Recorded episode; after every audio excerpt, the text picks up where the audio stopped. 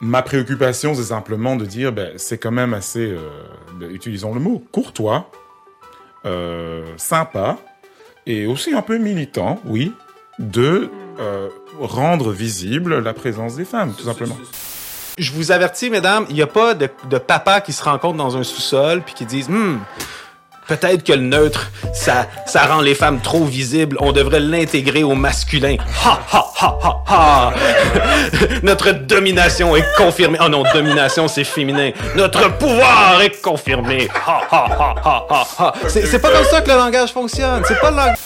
En tout cas, pour euh, les auditeurs qui écoutent seulement, euh, non seulement JC a un t-shirt de hockey qui lui fait prendre, je pense, pas mal d'épaules là, mais en plus, il a l'air vraiment énervé. Moi, je suis en face de lui, je me dis, mais qu'est-ce qui va se passer?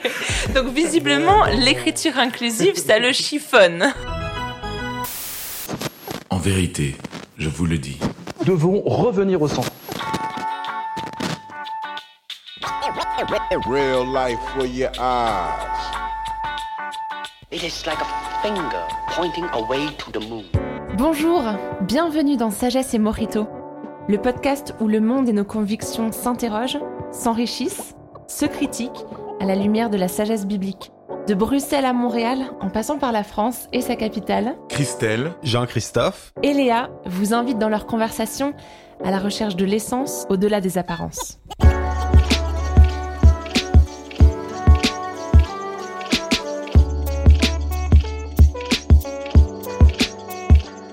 Je suis content qu'on ait euh, quelques minutes là parce que je pense qu'on a un petit débat à avoir et euh, j'aimerais euh, inviter la communauté qui nous écoute à, y participer parce qu'il y a une discussion qu'on n'a pas finie.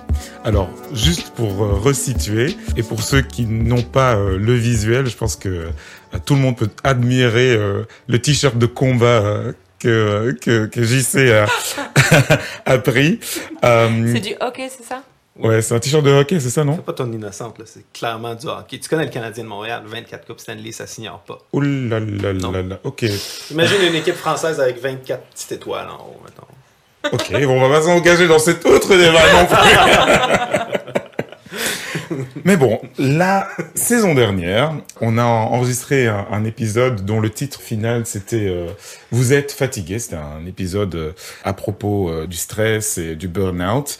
Et entre nous, euh, vous savez, on collabore un petit peu pour publier les épisodes. Entre nous, on a eu cette discussion dans notre groupe WhatsApp. Quel est le titre qu'on va donner à cet épisode? Et on est arrivé à, à cette proposition. On n'est pas fatigué. Alors. JC qui s'occupe de la mise en ligne des épisodes m'a dit ah ben comment est-ce que on, on va orthographier ça non, non, non, euh, non, j'ai point même pas, d'exclamation. non, je- j'ai pas posé la question comment est-ce qu'on va. Il y a une seule Ah, manière. Laisse-moi raconter non? Mais non, mais tu changes les détails. Ok. bon. J'aurais jamais pensé. J'écris, vous êtes fatigué. Et là, t'as oui, proposé, Hmm. vous êtes fatigué, Hmm. avec des nouveaux signes que je connaissais même pas. Je pense même pas que mon, mon clavier QWERTY canadien multilingue standard est capable de les faire. Ouais. Et, et, et comprenez bien, chers auditeurs, c'était un vous êtes fatigué, G, U, et point en plein milieu, comme pas un petit point, pas un point virgule, un genre de, de, de, de point à mi-hauteur. Sûrement Christelle qui sait tout, c'est comment ça s'appelle un point médian Un point médian. ou point milieu. E.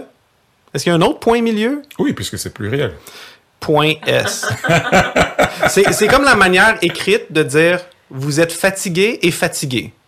Oh, Vous toi êtes aussi. fatigué et ou vous êtes fatigué eux, mais c'est vrai que le langage on l'entend pas. En tout cas pour les auditeurs qui écoutent seulement, euh, non seulement JC a un t-shirt de hockey qui lui fait prendre, je pense, pas mal d'épaules là, mais en plus il a l'air vraiment énervé. Moi je suis en face de lui, je me dis mais qu'est-ce qui va se passer? Donc visiblement l'écriture inclusive ça le chiffonne. Ouais. Oui, parce qu'on parle d'écriture inclusive. Et la raison pour laquelle ça chiffonne, c'est parce que ça cause débat non seulement dans notre équipe, mais ça cause aussi débat plus largement dans, dans la société. Info, Raphaël Antoven, vous revenez ce matin sur ce qu'on appelle l'écriture inclusive qui se propose d'assurer une égalité de représentation entre les femmes et les hommes dans la langue française. Oui, bonjour Patrick. Ne dites plus les droits de l'homme, dites les droits humains, s'il vous plaît. Ne dites plus un écrivain transgenre, dites une auteurice. Ne dites plus tous et toutes, dites tous, toutes et tous. Ne dites plus celles et ceux, dites celles, ceux, seuls et celles-le. L'écriture inclusive est une agression de la syntaxe par l'égalitarisme. Un peu comme une lacération de la Joconde, mais avec un couteau issu du commerce Comme équitable. Le pire, le pire, Patrick, étant l'introduction d'un E entre deux points médians qui disloquent les lettres d'un adjectif pour y graver au pluriel la marque du féminin. Ça donne des mots illisibles. Uni ES, motivé ES, vigilante ES. En même temps, il est vrai que le masculin est toujours prépondérant dans la langue française. C'est vrai, vous avez raison, des siècles d'injustice ont façonné le langage. Mais aucun procédé, Patrick, n'y remédie moins que l'écriture inclusive. Ce pauvre E, par exemple, qui se mêle aux mots sans s'y mélanger. Cette petite voyelle qui joue des coudes pour écarter les lettres d'un mot et s'y planter comme un drapeau sur la lune. C'est le contraire d'une victoire. On dirait Ève congelée dans la côte d'Adam. Je vous livre mon, mon opinion, je soutiens, dans une certaine mesure, hein, voilà, dans une certaine mesure, je soutiens l'écriture inclusive. Je trouve que c'est bien d'adapter l'orthographe pour euh, représenter et inclure la jante féminine. Alors, Le sexe faible. Ah bah ça commence bien. Ah et bah bah voilà. voilà. Bah, Eh bah c'est voilà, avec voilà, ce genre je- Moi, moi, moi, je crois pas que c'est le sexe faible, mais je veux dire, tu le Ah, dis comme si tu faisais déjà- une grâce à la parlé. féminine. Tu le dis comme si tu leur faisais une grâce. C'est trop inclus, tard, c'est trop tard, tu as parlé.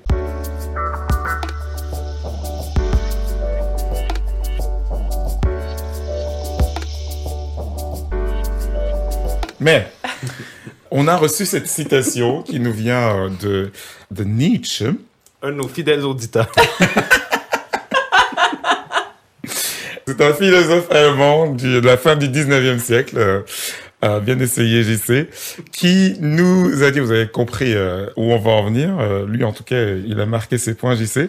Donc Friedrich Nietzsche aurait écrit ceci, J'ai bien peur que nous ne nous débarrasserons pas de Dieu parce que nous croyons encore en la grammaire.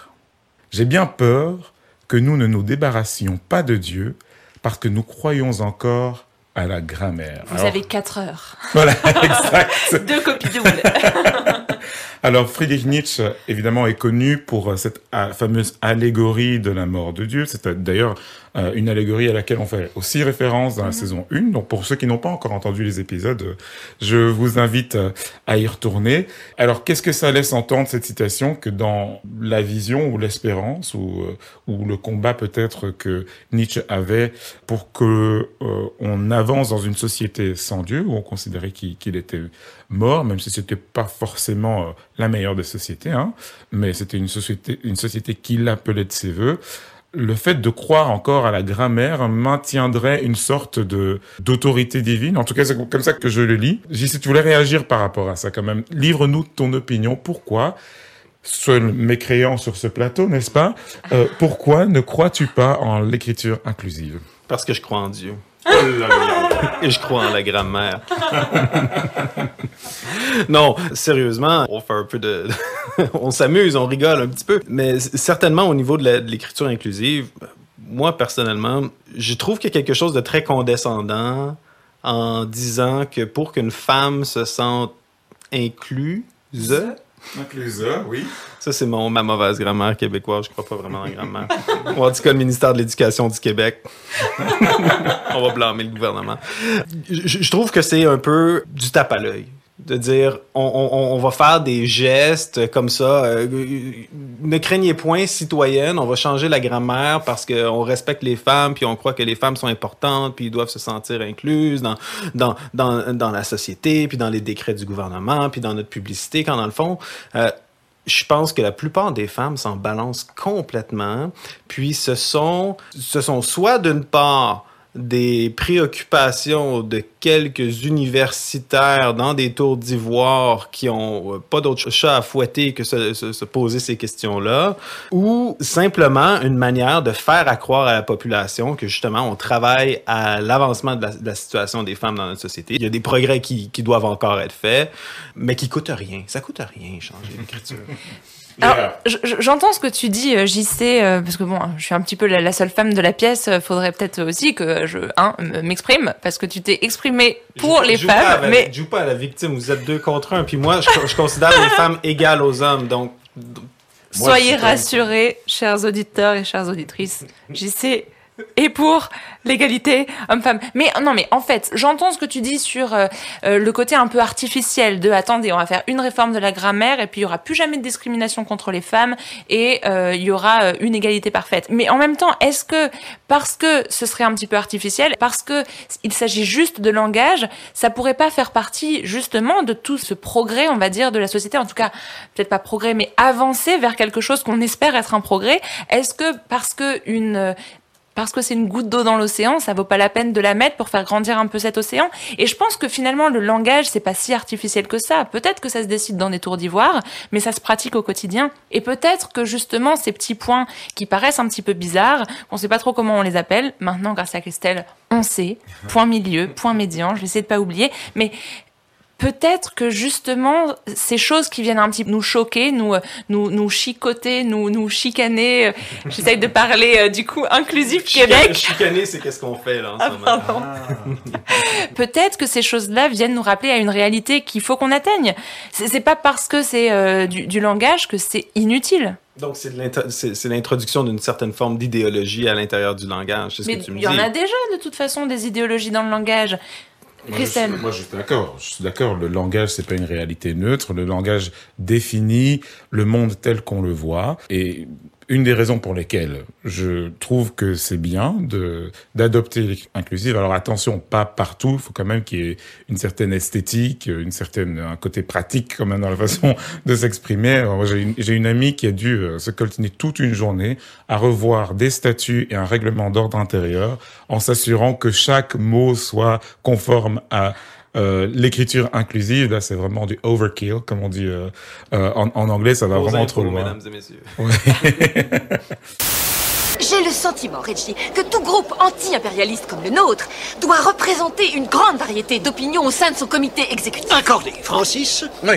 Judith a développé un point essentiel, Reggie. Cela pour autant que la mouvance n'oublie jamais que c'est un droit inaltérable dans la vie de tout homme. Ou de toute femme. de toute femme. Qu'on qu'on les débarrasse. la débarrasse. Qu'on la débarrasse. Accordé. Merci, mon frère. Ou ma sœur. Ou, ou ma sœur.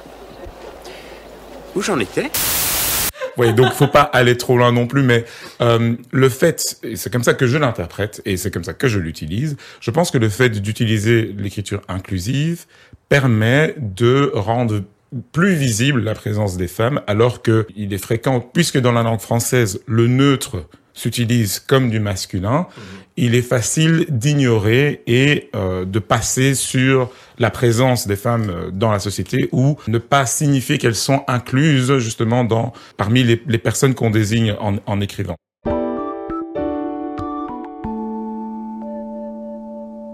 On pose la question, quelle est la valeur fondamentale ou la motivation ou ce qui nous pousse avoir les opinions qu'on a. Pour moi, une des valeurs fondamentales, c'est justement la valeur et la dignité de tout être humain et en particulier des femmes lorsqu'elles sont désavantagées simplement par la structure de la langue française. D'accord. Euh, là, vous avez. Vous, vous êtes deux contre un. Moi, je suis, je suis une petite victime. Pas ta victime ici, hein. Oh, la Non, mais il y a- y, y y certaines choses. il y a- vous avez lancé plusieurs choses euh, à quoi je voudrais répondre. D'abord, je suis d'accord avec toi sur, l'égalité homme-femme, euh, que c'est quelque chose de souhaitable. Maintenant, tu dis euh, si c'est une goutte dans l'océan, ben au moins ça remplit l'océan. Qu'est-ce que ça, qu'est-ce que ça coûte finalement? Même si c'est pas, même si t'es prêt à, à remettre en question le fait que ça soit véritablement utile, même si c'est un petit peu utile, dans le fond, tu dis ça vaut la peine moi, je vois ça comme une saignée au Moyen Âge. On n'a aucune idée qu'est-ce qu'on fait. On a un patient devant nous, puis on se dit, ben, écoute, on va le saigner, il en mourra pas, puis peut-être ça va faire du bien. Dans le sens que c'est comme, non mais je veux dire, il y a des choses qui peuvent sembler simplement symboliques ou sembler comme sans, gravité, mais que si elles servent à cacher une condition réelle, plutôt que d'aller l'exposer, ben c'est contre-productif. Donc pour moi, c'est c'est pas simplement de dire ah ça me tente pas d'écrire du même si honnêtement une grosse partie ma motivation, c'est que ça me tente pas de réapprendre à écrire. Ah, on y est. OK. Non, mais attends, on- après ça, on parlera de l'écriture inclusive avec les accents circonflexes sur les, euh, sur les mots. là. Mais- donc, ça, c'est la première chose. Deuxièmement, c'est intéressant parce que là, on est en train de confondre le langage écrit et le langage parlé. Puis c'est comme si la présupposition de base de, euh, justement, euh, vous qui défendez l'écriture inclusive, c'est comme si le langage, c'était un genre de grande conspiration patriarcale pour exclure les femmes ou invisibiliser les femmes de la société. Mais, premièrement, ça, le langage ne fonctionne pas comme ça. Les linguistes, quand ils vont dans un pays pour découvrir comment une langue fonctionne, puis je suis sûr de votre expérience, c'est la même chose. Quand on veut savoir comment la langue se parlait dans le passé, où est-ce qu'on va, à qui on parle, on parle à des hommes qui sont dans des régions rurales. Et quand on veut savoir comment le langage va se parler dans l'avenir, on parle à des mères, des jeunes mères dans des régions urbaines. C'est pas pour rien que quand on parle de votre langue, on parle de votre langue maternelle. Je vous avertis, mesdames, il n'y a pas de, papa qui se rencontre dans un sous-sol puis qui disent, hmm, peut-être que le neutre, ça, ça rend les femmes trop visibles. On devrait l'intégrer au masculin. Ha, ha, ha, ha, ha. Notre domination est confirmée. Oh non, domination, c'est féminin. Notre pouvoir est confirmé. Ha, ha, ha, ha, ha. C'est pas comme ça que le langage fonctionne. C'est pas, c'est pas comme ça. Et, et- donc, pour moi, je trouve, je trouve que dans le geste de dire, mesdames, nous allons vous consentir des points médians, je trouve que c'est ça qui est insultant. Je trouve que c'est ça qui est insultant. Puis je comprends pas pourquoi les femmes s'insurgent pas comme ça, de dire, écoutez les boys, c'est- nous autres qui avons créé la langue française. Oui, c'est c'est nous qui avons appris la langue à nos enfants. On n'a rien à recevoir de vous. Je veux dire, si les femmes, demain matin, faisaient justement ce genre de conspiration, puis disaient, on va, euh, on va ajouter un genre dans la, dans la langue française ou on va transformer la langue française d'une façon ou d'une autre. Toutes les épées de, qu'on donne aux c'est quand même ironique, toutes les épées qu'on donne aux, aux, membres de aux membres, est-ce que c'est des membres ou ils ont un titre particulier? Aux académiciens. Aux académiciens, parce que justement, il faut qu'ils utilisent un mot spécial pour eux, parce que toutes les épées des académiciens ne pourraient empêcher les femmes de changer la langue. Ouais. Je comprends ce que tu veux dire, mais en même temps, je crois pas que, en tout cas, c'est pas mon opinion, je pense pas qu'il y ait une, euh, que ce soit une réaction à une euh, conspiration à l'encontre des femmes. Moi, je crois pas à ces thèses, je crois, je crois que c'est même un peu absurde de penser qu'il y a une conspiration. Ma préoccupation, c'est simplement de dire, ben, c'est quand même assez, euh, ben, utilisons le mot, courtois, sympa, et aussi un peu militant, oui, de rendre visible la présence des femmes, tout simplement. C'est une forme d'abaissement, de courtoisie, parce qu'une courtoisie, c'est une forme, une forme de, de déférence. Bon, je m'en défends pas. Je m'en défends Mais, pas. mais moi, moi, c'est ça, en, en partie, Mais- ce que je trouve insultant, c'est que ça, que ça sous-entend une conception inconsciente de il il faut s'abaisser pour donner la main aux femmes, alors que les femmes, ce sont elles qui créent le langage. On- on- Mais, mais pa- parce que du coup, tu pars du principe que ce sont des hommes qui ont euh, décidé qu'il y ait des points et qu'ils leur fassent un petit peu euh, une, une révérence euh, aux femmes en, en essayant d'élever justement ce pauvre sexe faible. Ce serait un petit peu ça, euh, cette vision euh, derrière ce que tu es en train de dire. Mais ça peut être aussi euh, tout un groupe de femmes qui se sont dit, bon, les, les meufs, euh, là, euh, le langage est de toute façon en train d'évoluer euh, et il y a tellement de mots qui étaient avant juste au masculin que enfin on peut mettre au féminin parce que dans le passé où il y avait que des auteurs masculins, bah maintenant on peut mettre peut-être auteur avec un e ou dire autrice ou est-ce que, est-ce que tout ça, ça fait partie d'une conspiration de langage ou est-ce qu'au contraire, on se dit, bah, visibilisons. Et tu parlais de langage écrit et langage oral. Il y a des choses qui peuvent se dire à l'oral qui, qui euh, visibilisent ou en tout cas rendent audibles euh, les femmes. On donnait cette, euh, cet exemple des, des fameux discours un petit peu pompeux, euh, présidentiels, chers concitoyens, chères concitoyennes. Bah là, il y a deux mots et donc on l'entend. Et puis quand ils sont écrits, on, on le voit. Et puis il y en a d'autres où, ben peut-être euh, à, à l'oral, c'est pas possible. Ami, voilà, c'est comme ça. Euh, la langue française nous permet pas d'entendre qu'il y a un e, mais, mais mais à l'écrit on le voit et du coup c'est un petit peu une sorte d'harmonisation de bon bah il y, a- il y, a- il y avait un langage avant qui peut-être était un petit peu euh, trop entre guillemets masculin, ou en tout cas qui était masculin d'un côté visible, et ben là on cherche un petit peu à le changer. De toute façon, le langage évolue. De toute façon, euh, il y, a, y a de nouveaux mots encore et encore et encore, et c'est pas de la conspiration, c'est de l'évolution. Dans les deux cas, partant du principe qu'on pense comme on parle, c'est le cerveau qu'on vous lave quand on purge la langue. Et puis surtout, l'écriture inclusive est un attentat contre la mémoire elle-même, car toute langue est une mémoire dont les mots sont les cicatrices ou les cicatraces, néologisme. Dans le sillage des gens qui veulent débaptiser les lycées ou déboulonner les statuts de confédérés, l'écriture inclusive est un négationnisme vertueux, un lifting du langage qui croit abolir les injustices du passé en supprimant leurs traces. Le désir d'égalité n'excuse pas le façonnage des consciences.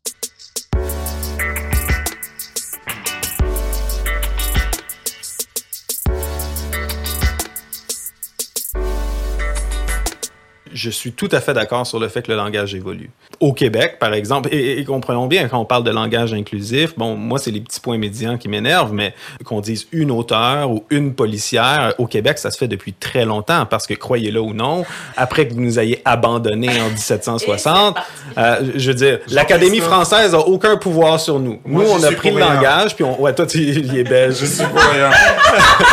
Et en Belgique aussi, on a féminisé les noms de métiers. Ah, on, on a féminisé les noms de métiers. Puis vous savez quoi? C'est pas le gouvernement qui a féminisé les noms de métiers. C'est les gens qui ont féminisé les noms de métiers. Puis à un moment donné, on s'est rendu compte à- que, ben, policière, tout le monde dit policière. Ben, c'est comme ça que le langage se crée. Donc, pour répondre à ce que tu dis, quand Christelle le fait, je peux le taquiner en disant qu'il y a comme une forme de déférence. Est-ce que c'est des hommes qui ont décidé de mettre de l'avant l'écriture inclusive ou est-ce que c'est des femmes? Honnêtement, j'ai aucune idée c'est quoi le genre des, des gens qui font la promotion de cette nouvelle manière d'écrire. Mais je peux vous garantir une chose. C'est très facile de deviner quelle est la classe sociale des gens qui sont en train de pousser ces choses-là. Et euh, très certainement, ce sont des bourgeois, euh, des aristocrates de la langue française qui n'ont, qui sont complètement déconnectés euh, de la réalité des femmes, puis de la réalité de la classe ouvrière, puis en essayant d'inclure des gens en compliquant le langage, honnêtement, vous excluez beaucoup de gens qui ont de la misère déjà à écrire le français, euh, qui ont de la difficulté à parler, des populations immigrantes, puis dans le fond, ça devient un nouveau marqueur de distinction sociale, de dire, moi, je suis parmi les sachants, moi, je sais comment écrire la langue, moi, je suis inclusif, puis je suis pas comme ces vulgaires plébéiens qui sont pas capables de conjuguer euh, comme du monde. Et là, chers auditeurs et chères auditrices, vous pouvez visualiser le t-shirt de hockey parce que vous entendez dans la voix qu'il y a de la hargne, que la balle, elle va voler à l'autre bout de la pièce, c'est-à-dire dans ma face. Vas-y, Christelle. ben. C'est encore une stratégie, ça, de dire que les, que les hommes sont agressifs puis sont violents. Mais moi, je, je- moi, je suis un Les, pacifiste les- de les la auditeurs langue, et là. auditrices rembobineront à 15 secondes plus tôt. On verra si t'avais entendu-le comme Je m'emporte, mais pas contre toi, là. Vas-y, Christelle. Manifestement, ce débat euh, mérite euh, d'être prolongé, mais je ne vais pas le prolonger euh, dans cette dans cette émission. Mais je pense que au-delà de ton analyse euh, marxiste, euh, cher JC, au-delà de ton analyse euh, à propos des origines et des classes sociales des promoteurs de l'écriture inclusive, je pense qu'il y a un mot que tu as répété en fait dans ton propos, c'est les personnes qui promeuvent ou qui à l'origine ont promu l'utilisation de l'écriture inclusive sont-elles conscientes de la réalité?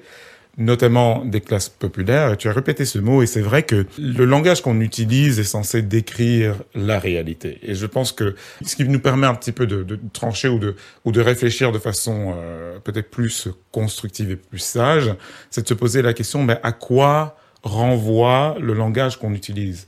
À quelle réalité renvoie le langage qu'on utilise? Quelle réalité à propos des sexes? D'ailleurs, moi, je préfère utiliser sexe que genre, hein mais à, à, à- à propos de la de la diversité. grammaire, on parle de genre et de nombre. Ah oui, d'accord, C'est pas, c'est, c'est aucunement une, une subjection personnelle à la théorie du genre ou toutes ces idées. D'accord. Mais euh, qu'est-ce que quelle est la réalité des sexes, des relations entre entre les sexes, entre les hommes et les femmes Est-ce qu'il y a euh, derrière, est-ce que des réalités objectives existent? Parce qu'on pourrait dire bah, ben, non, la réalité on la définit par notre usage du langage, ou alors on peut adapter notre usage du langage à certaines réalités objectives qui, existent. Évidemment des questionnements qui sont philosophiques, mais on se rend compte que il y a des ramifications dans la vie réelle et alors bien sûr ça peut faire euh, discussion de salon, euh, discussion de fumoir, Ouais, ouais, euh, ouais, mais je pense que c'est des questions qui valent la peine d'être d'être posées en fait. Bon, on n'arrivera pas à trancher la question ici, mais je pense que c'était une, une discussion riche en informations. Je pense qu'on va devoir euh, demander l'aide de nos auditrices et de nos auditeurs, n'est-il pas, pour commenter, pour contribuer. Ben, quelle est leur opinion? Est-ce qu'ils utilisent eux-mêmes l'écriture inclusive? Alors, au-delà de la difficulté technique de l'absence du point médian sur nos claviers, il est possible de l'utiliser. Il est possible de visibiliser la jante féminine. Il est aussi possible, j'en conseille de cher Jean-Christophe, de résister aux assauts des académiciens. Qui... J'invite toutes nos auditrices, les masses d'auditrices qui ont été blessées par ma conjugaison du verbe fatigué de se manifester. Et je vais écrire une lettre d'excuse manuscrite, personnelle, chacune d'entre vous, je le promets. Je suis sûr que ça va prendre beaucoup de temps. Mesdames, mesdemoiselles, donnez-nous l'honneur de répondre au défi de, de Jean-Christophe. Tu, tu peux pas, tu peux pas écrire des plaintes là. euh, Ouais, je, je- je vais prendre, euh, je vais prendre une journée pour écrire des, des- des lettres au nom de la jante féminine. Je vous remercie en tout cas euh, d'avoir euh, voulu poursuivre cette, euh, cette conversation parce que je pense qu'elle est, elle est stimulante. Et puis, euh, est-ce que cette conversation nous renvoie à des questions profondes ou pas? Moi, je trouve que oui. Et, euh, et c'est bien d'y participer à plusieurs. Alors, chers amis, i.e.s, on a besoin de vous. Donnez-nous votre avis. Essayons de retrouver la sagesse ensemble. Puis euh, vraiment, Léa, t'as agi comme une vedette, puis Christelle comme un vedette.